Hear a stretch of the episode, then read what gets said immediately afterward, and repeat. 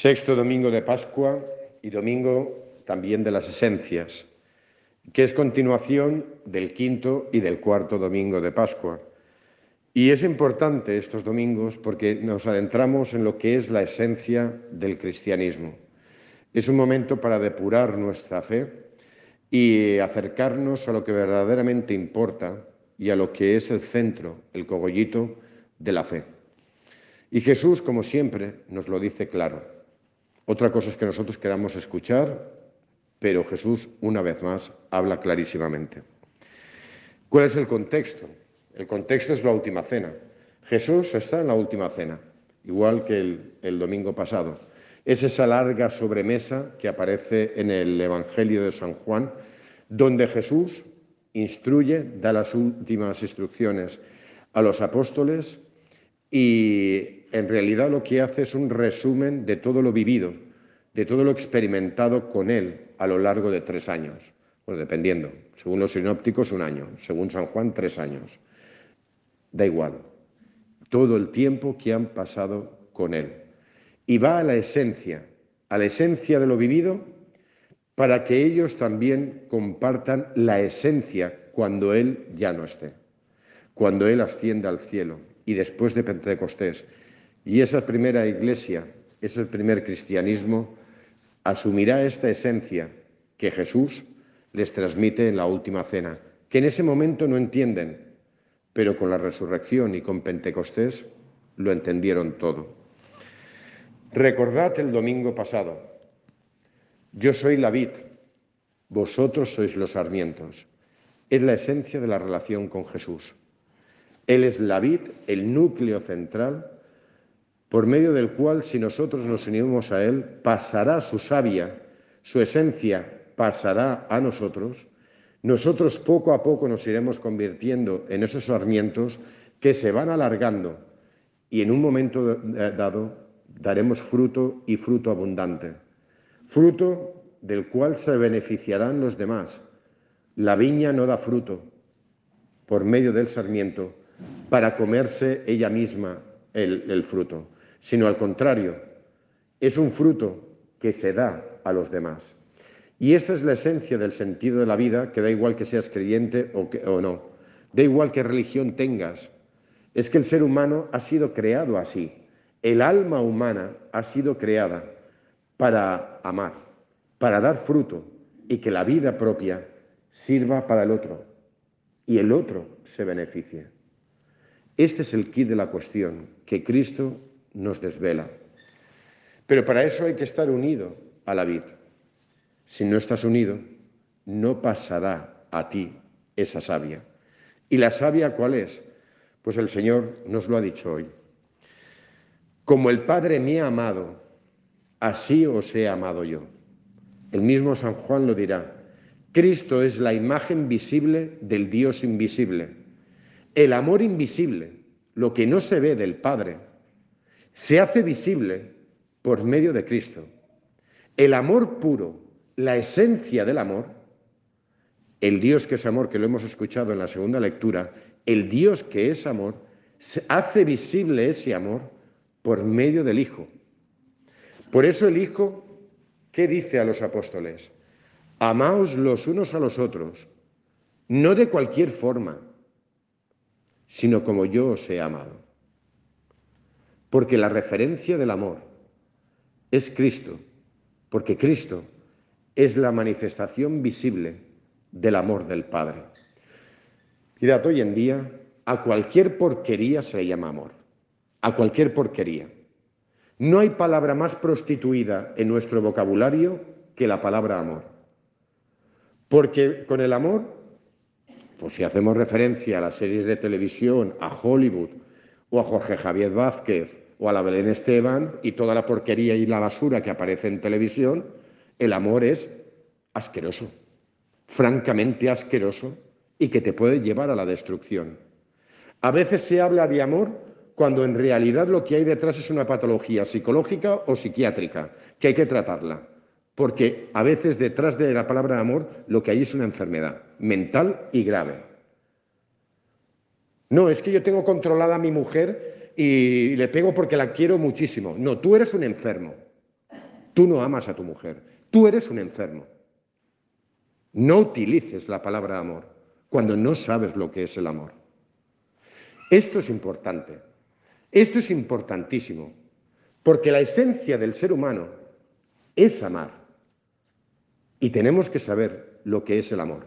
Y no todo a lo que llamamos amor o creemos que nosotros sentimos que es amor, eso es amor. Y en eso nos jugamos la felicidad, la nuestra y la de los demás. Hay que conocer el amor y, mejor dicho, hay que experimentar el amor. Y la experiencia del amor puro es la experiencia del encuentro con Cristo. Por eso Él mismo nos lo dice. Yo soy la vid, vosotros sarmientos, estad unidos a mí. Y la savia del amor puro pasará por vosotros y hará que ese amor haga de vosotros algo grande. Vuestra vida dará fruto y un fruto del cual se beneficiarán a los demás. Yo no soy feliz porque los demás me hagan feliz. Soy feliz porque hago a los demás felices. Este es el cambio de chip. La felicidad no está en que los demás me hagan feliz. La felicidad está en hacer yo feliz a los demás. Eso es el amor. Y si eso, y si lo que nosotros entendemos como, amor no va por ahí, no es amor. Es la prueba del algodón. Si mi felicidad pasa por lo, porque los demás me hagan feliz, poco amor hay. Poco amor hay. Auténtico amor, cada uno que le llame como le dé la gana. Pero el amor auténtico, ese que está escrito en el alma humana, no está. Permanecer en el amor de Cristo. ¿Y cómo? Pues es hermosísima la frase que dice, que dice Jesús. Se le dice a los doce, bueno, a los once, Judas ya se había ido a venderlo. Se lo dice a los once, pero nos lo dice a todos los cristianos del mundo y a la humanidad entera. La relación con Jesús, ¿cómo debe de ser? El trato de amistad. Yo no os llamo siervos, os llamo amigos. Porque todo lo que he, eh, he oído a mi Padre, toda la esencia del Padre, os la he dado a conocer, sin trampa ni cartón. La verdad. Yo soy la verdad. Y esa verdad es la que he compartido con vosotros. Y no hay engaño. No sois mis siervos, sois mis amigos. Santa Teresa de Jesús lo dirá de forma magistral. El encuentro, la oración, el encuentro con Cristo y por eso hacemos las exposiciones del Santísimo y por eso el sagrario está siempre presente en las iglesias, como Santa Teresa decía, trato íntimo, trato de amistad con aquel que sabes que te está amando. Esto es el eje central del cristianismo, el trato íntimo y de amistad con Cristo no con una idea, sino con alguien que está vivo y que está presente. Esto, vuelvo a insistir, es el eje del cristianismo. Sin esto no entendemos nada. Jesús a nosotros nos llama amigos. Ya, ¿y nosotros a Él cómo le llamamos? ¿Qué relación tenemos con Él? ¿Quién es Jesús para nosotros? un milagrero al cual acudo porque quiero salud o porque quiero multiplicación de panes. Es un señor que dijo cosas muy bonitas, es un gran filósofo, es uno de tantos pensadores que hubo en el mundo, es el Mesías, es el Señor, es el amigo. Mirad, en esto nos lo jugamos todo. Nos jugamos que nuestra fe nos llene o nos deje vacíos. Este es el eje central. ¿Qué relación, relación tengo con Jesús? Y dependiendo de la relación que tenga con Jesús y de la imagen que tenga de Jesús, mi fe me llenará o no me llenará. Otra prueba del algodón. Cuando tú dices que Jesús te ha defraudado, es que tienes una imagen pervertida y falsa de Cristo. Mirad, yo a lo largo de mi vida, yo no he nacido siendo cura y yo he tenido mis etapas y mis altibajos en la fe. Y a mí llegó un momento determinado que a mí Cristo me defraudó. Claro, con toda la fantasía, la ficción y la mentira que me había montado alrededor de Cristo, eso obviamente me defraudó. Porque no era el Cristo real, era el Cristo ficción que yo me había montado en mi vida. Y ese Cristo ficción siempre, antes o después, acaba defraudante. Pero viene muy bien, porque cuando a uno Dios le defrauda, eso significa que tiene que cambiar el chip y tiene que conocer a Dios. Puede ser una oportunidad para verdaderamente conocer a Dios. Cuando uno siente que Dios le ha defraudado. Cuando uno conoce y tiene experiencia de Cristo, ese Cristo no defrauda nunca. Porque como he dicho antes, Él va con la verdad, acepta la verdad. Y entonces, conociendo la verdad y experimentando la verdad, eso no te va a defraudar, porque la verdad no defrauda nunca. Y Cristo se convierte no en un amigo, sino en el amigo. Y no como frase bonita, sino como experiencia. Porque cuando Cristo se ha convertido en experiencia en mi vida, Cristo es el que me habla, el que me acompaña, el que me acepta tal como soy, el que me ilumina, el que me guía en el camino, el, el que me perdona, el que... Y esto son experiencias, no son frases bonitas. Yo de frases bonitas estoy hasta el gorro. Y después de las elecciones de Madrid, más todavía. Estoy hasta las narices de las frases bonitas. Lo que me llena son las experiencias y las realidades. Eso sí que me llena. Y Cristo se convierte en realidad. Y cuando eso lo experimentas, es cuando todo tiene otro sentido. Y es cuando la fe no te defrauda nunca. La fe te llena, la fe te anima y la fe te hace caminar y la fe te ilusiona. Y la Eucaristía la necesitas y no vienes como obligación, porque la necesitas se convierte en algo que forma parte a nivel existencial de tu vida, cuando se convierte en experiencia, y no cuando soñamos que Jesús es el hada madrina de Cenicienta.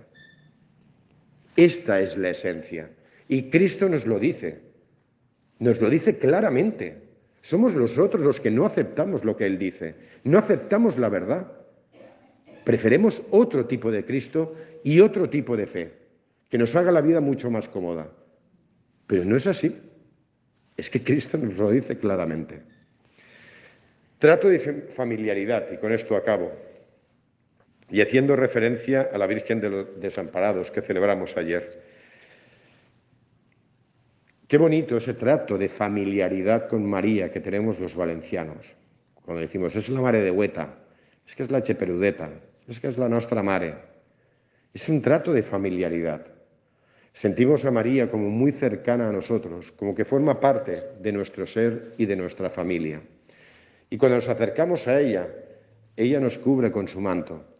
Pero ojo, María no salva a nadie. ¿eh? María no es nuestra salvadora. María se convierte en instrumento, en la madre que nos acoge, nos pone debajo de su manto. ¿Para qué? para salvarnos ella, nos pone debajo de su manto, para que debajo del manto y arropados por María, nos acerquemos al Hijo. María no es el fin. Y esto hay muchos cristianos que hierran y cometen ese error, que parece que María sea el todo. No, no lo es. María no lo es. El que es el todo es el Hijo. Por eso María aparece con el Hijo. Yo te acojo con mi amor maternal para que tú te acerques a mi hijo, que es el que te va a salvar. Y de la misma manera que tienes trato de familiaridad conmigo, que soy la madre, Tienes que tener ese trato de familiaridad, de amistad con el Hijo, porque ese trato de amistad con el Hijo, ese sí que te va a salvar, ese sí que va a llenar tu vida y ese sí que va a dar sentido a todo lo que vives. Ese sí que te va a llenar porque el amor del Hijo, como la vid, pasará a tu vida como el sarmiento y te dará fruto. Acercarnos a María, no ella, ella no es la vid, pero nos ayuda a acercarnos a la vid. Por eso María sí es necesaria. No es que no sea importante, es necesaria, pero porque se convierte en canal para acercarnos al Hijo. Que Dios, en su inmensa misericordia, continúe iluminando nuestro corazón por medio del Hijo, para que podamos experimentar su amor profundo hacia nosotros, su amor incondicional hacia nosotros, y ese amor puro nos haga crecer como personas, llevando nuestra vida a la plenitud, porque damos fruto y fruto abundante, porque nuestra vida, como la suya, sirvió para la salvación de los demás. Que así sea.